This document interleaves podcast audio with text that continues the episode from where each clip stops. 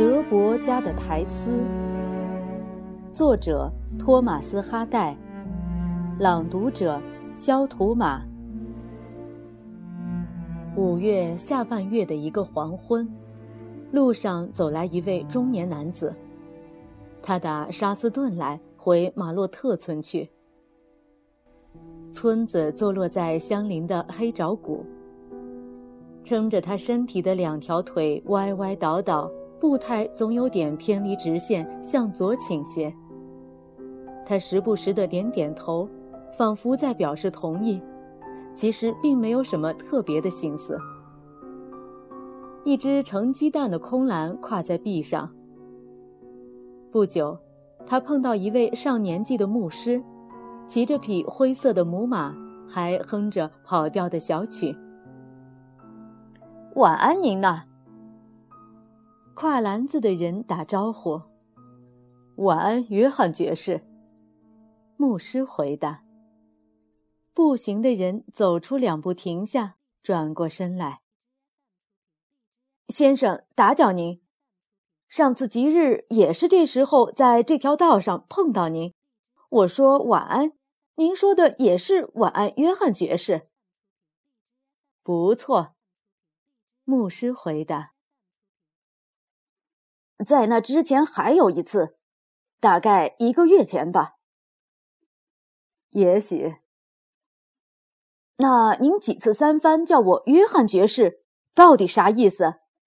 咱不过是杰克德北不起眼的小贩罢了。”牧师将马赶进两步，不过是心血来潮而已。他迟疑片刻道：“因为不久前会编新的郡县制，我查考了一番本地各名门大家的谱系，发现一件事。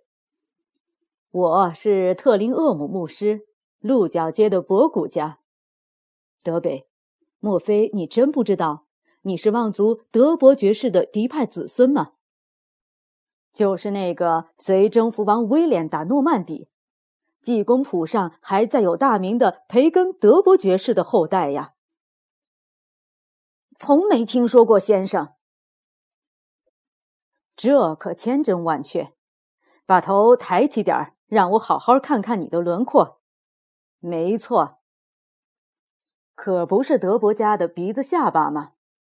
就是没从前威风了。你家先人就是帮助诺曼底的艾斯特马维拉爵爷征服格拉摩根郡的十二武士之一。你家的支派在英格兰这一带到处都有才艺，他们的大名早在斯蒂芬王朝就登在国库年报上了。到了约翰王朝，其中一位阔得不得了，还捐给孙兵团一座庄园呢。爱德华二世时。你家的老祖宗布莱恩还给招到西斯敏寺参加那儿的大议会。奥利弗·克伦威尔时代，你家有点衰败，不过不严重。查理二世当政时，你家由于忠心护主，又被敕封御相骑士。哎呀呀，你家给称为约翰爵士，得有多少代了？要是爵士也能世袭。如今你可不就是约翰爵士吗？真的吗？一句话。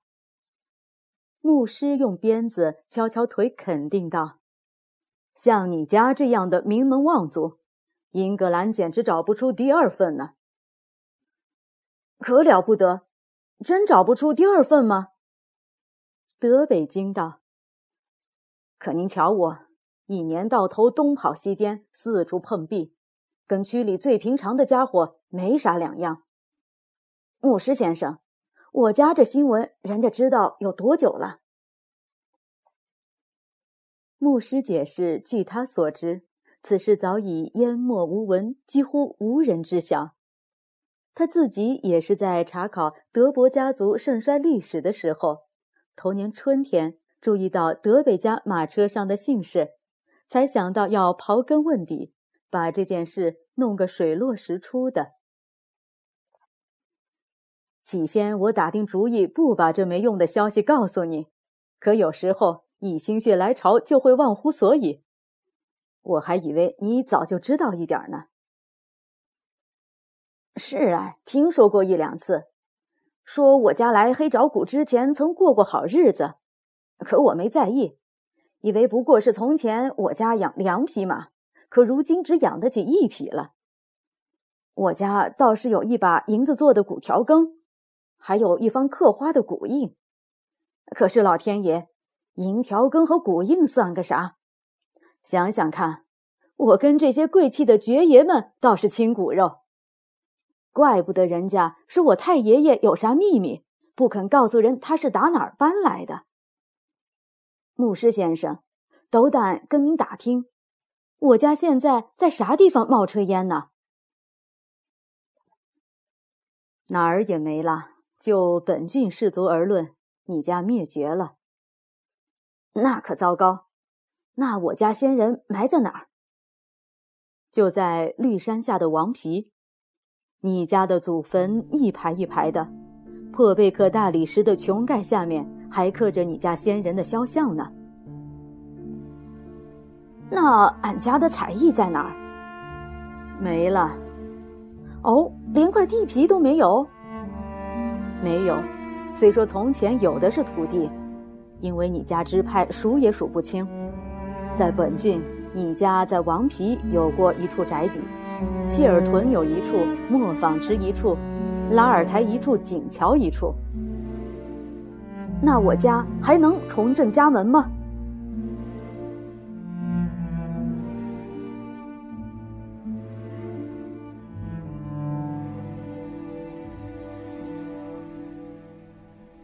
哎呀，那我可说不好。德北顿了一下，又问：“先生。”您看我该想什么法子才好？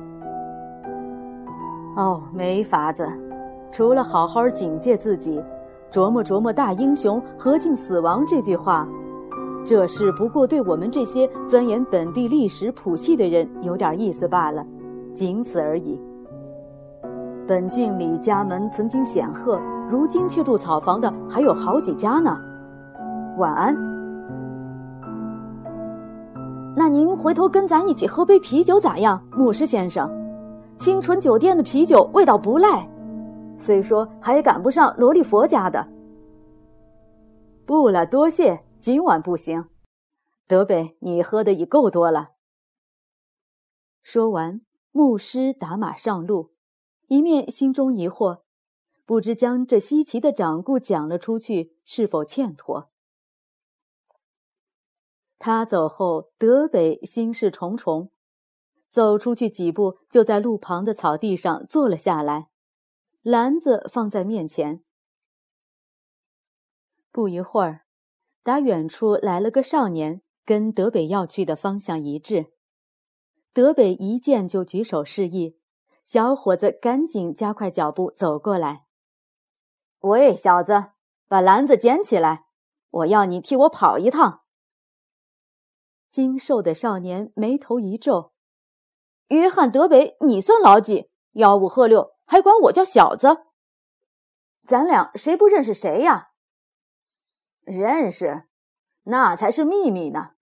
好好听我吩咐，替我捎个信儿，我给你钱就是了。”“算了，弗雷德，咱不在乎告你一个秘密，咱可是贵人的后代呀。这事儿咱刚刚才知道。”就是今天下午，德北一面发布新闻，一面朝后一仰，四仰八叉，舒舒服服地躺在了草地的雏菊上。少年站在他面前，把他从头到脚的看了又看。约翰·德伯爵士就是本人了。躺在地上的接着说。咱家的事，史书上全写着呢。小子，知不知道绿山下的王皮这个地方啊？知道，赶过绿山的大集。可不是，就在那城里的教堂下面。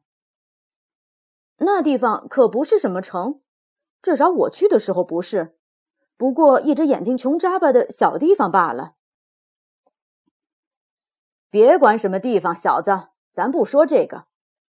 那一区的教堂下面躺着咱家先人，成百上千穿金戴甲，躺在千座的大棺材里，好几吨、好几吨重呢。南威塞克斯这一郡里，谁家也没咱家这么了不起、这么贵气的尸骨呢。现在把篮子捡起来，快去马洛特。到了清纯酒店，告诉他们，即刻派辆车来接咱回府。在车上搁一瓶一纳金的朗姆酒，记在我的账上。办完这个，再去我家送篮子。告诉我老婆，洗衣服的事撂一边去，因为她用不着洗了。要她好好等我回家，我有新闻告诉她。